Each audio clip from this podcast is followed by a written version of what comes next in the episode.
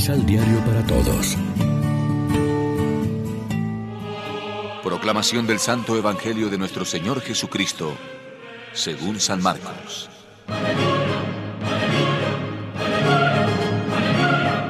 También en su enseñanza, Jesús les decía, Cuídense de los maestros de la ley que gustan pasear con amplias vestiduras, ser saludados en las plazas y ocupar los primeros asientos en las sinagogas y en los banquetes.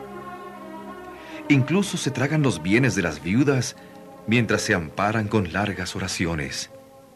¿Con qué severidad serán juzgados?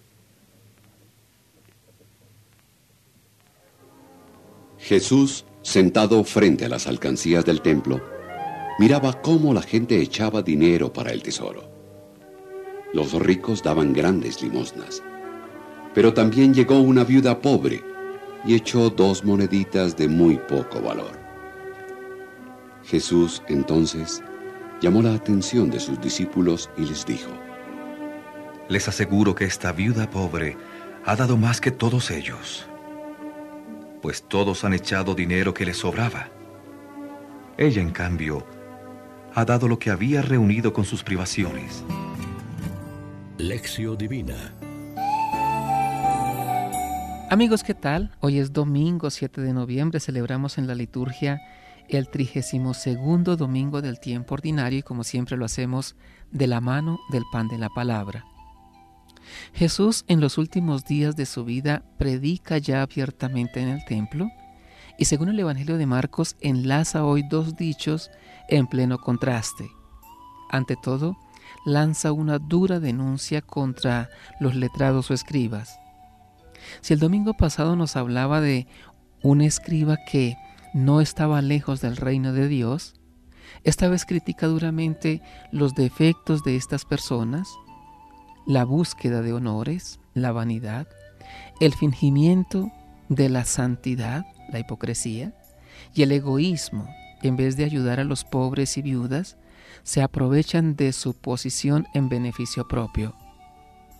A continuación alaba delante de todos a la pobre viuda que echa en los cepillos del templo dos reales, una cantidad insignificante, pero que es todo lo que ha podido ahorrar y le hará falta a ella misma. Los demás echan de lo que le sobra, ella de lo que necesita para su sustento.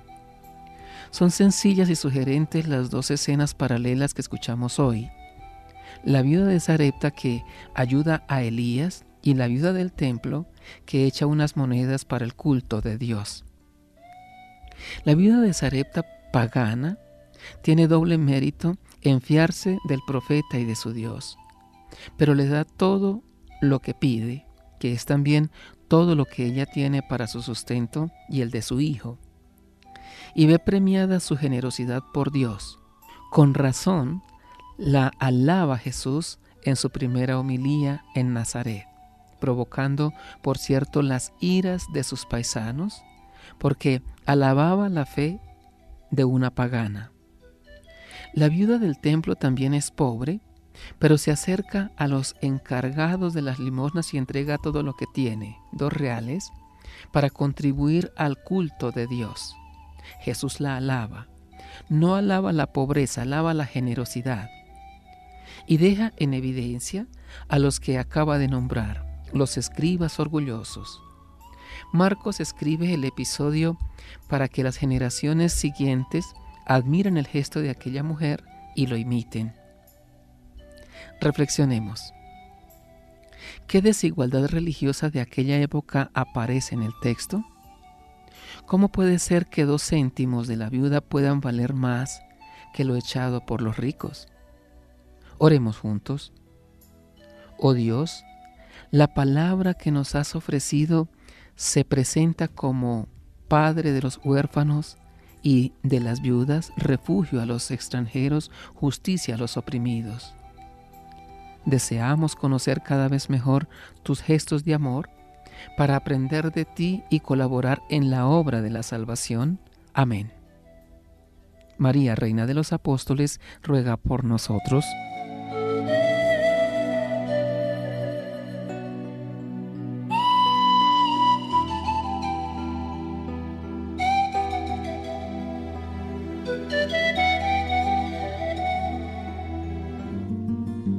Complementa los ocho pasos de la Alexio Divina adquiriendo el emisal Pan de la Palabra en Librería San Pablo o distribuidores. Más información www.sanpablo.co Pan de la Palabra. Vive la reflexión.